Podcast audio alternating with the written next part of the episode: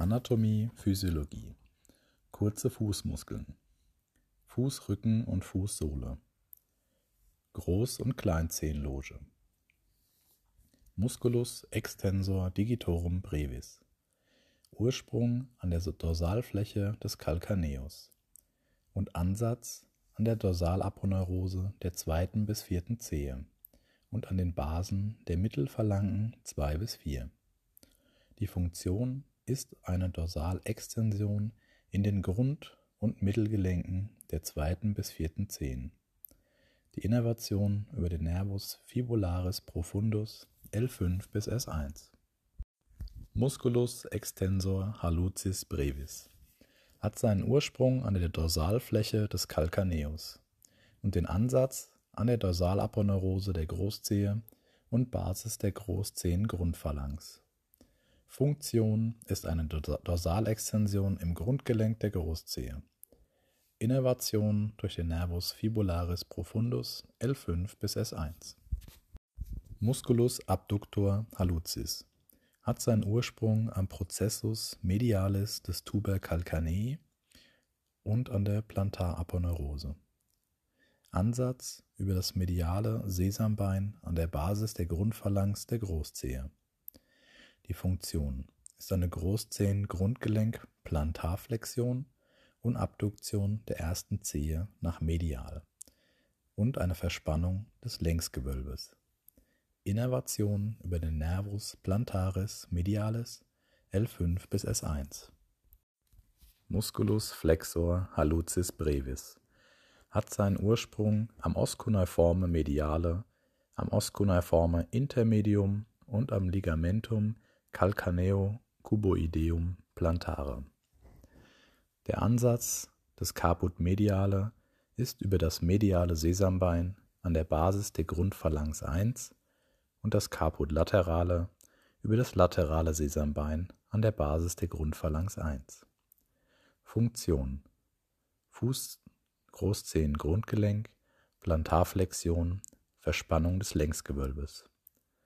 Innervation Nervus plantaris medialis, Caput mediale L5 bis S1 und der Nervus plantaris lateralis für das Caput laterale S1 bis S2. Musculus adductor hallucis. Der Ursprung des Caput obliquum ist an den Basen der Ossa metatarsi 2 bis 4, am Os cuboideum und am Os cuneiforme laterale. Der des Caput transversum an den zehn Grundgelenken 3 bis 5 und am Ligamentum metatarsale transversum profundum.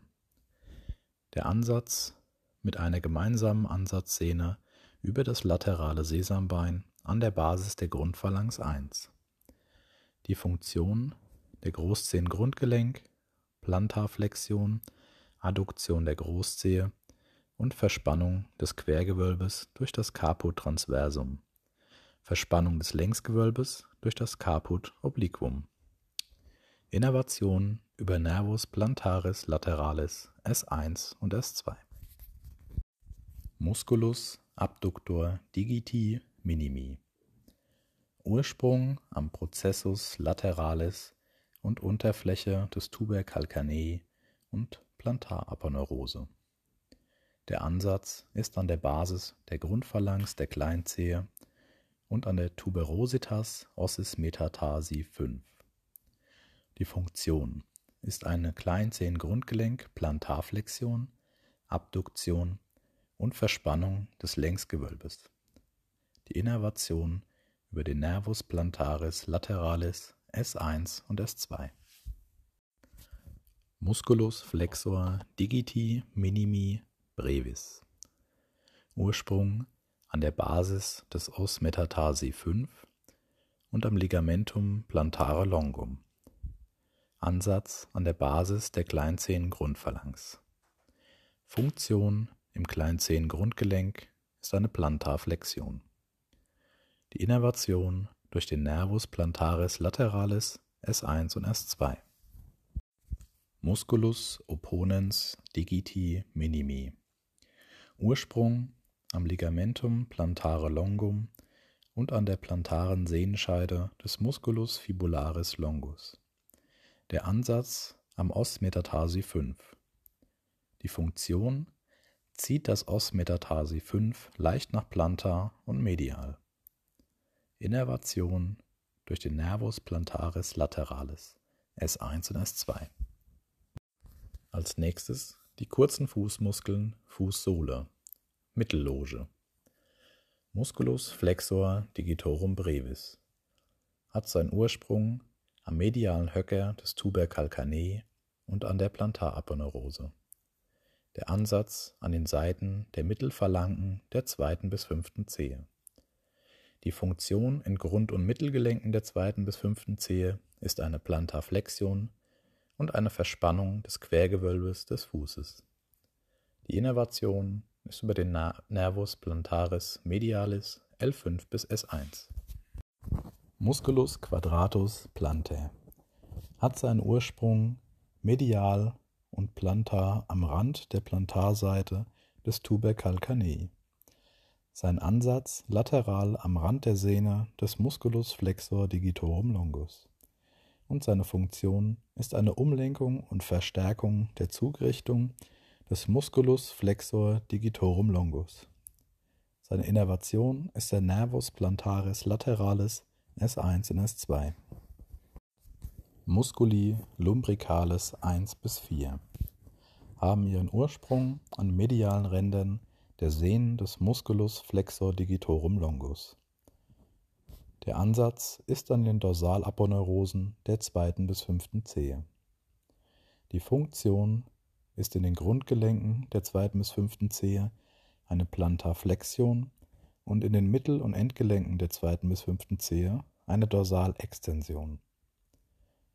Schließen bei gespreizter Zehe, also Adduktion der zweiten bis fünften Zehe zur Großzehe.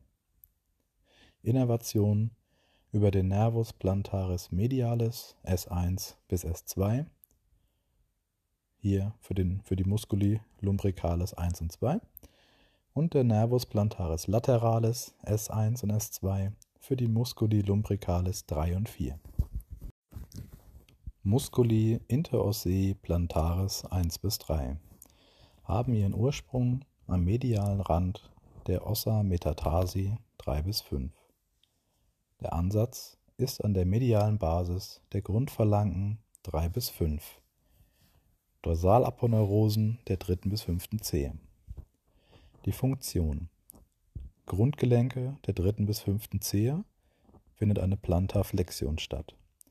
In den Mittel- und Endgelenken der dritten bis fünften Zehe eine Dorsalextension. Schließen der gespreizten Zehen, also Adduktion der dritten, vierten und fünften Zehe zur zweiten Zehe. Die Innervation über den Nervus plantaris lateralis S1 und S2. Musculi interossei dorsalis 1 bis 4 haben ihren Ursprung zweiköpfig voneinander zugekehrten Seiten der Ossa metatarsi 1 bis 5. Der Ansatz des ersten ist mediale Basis der zweiten Grundphalanx und der Dorsalaponeurose der zweiten Zehe. 2 bis 4 ist laterale Basis der zweiten bis vierten Grundphalanx und Dorsalaponeurose der zweiten bis vierten Zehe. Die Funktion ist im Grundgelenk der zweiten bis vierten Zehe eine Plantarflexion und im Mittel- und Endgelenk der zweiten bis vierten Zehe eine Dorsalextension. Zudem das Spreizen der Zehen, also eine Abduktion der dritten und vierten Zehe von der zweiten Zehe. Innervation über den Nervus plantaris lateralis S1 und S2.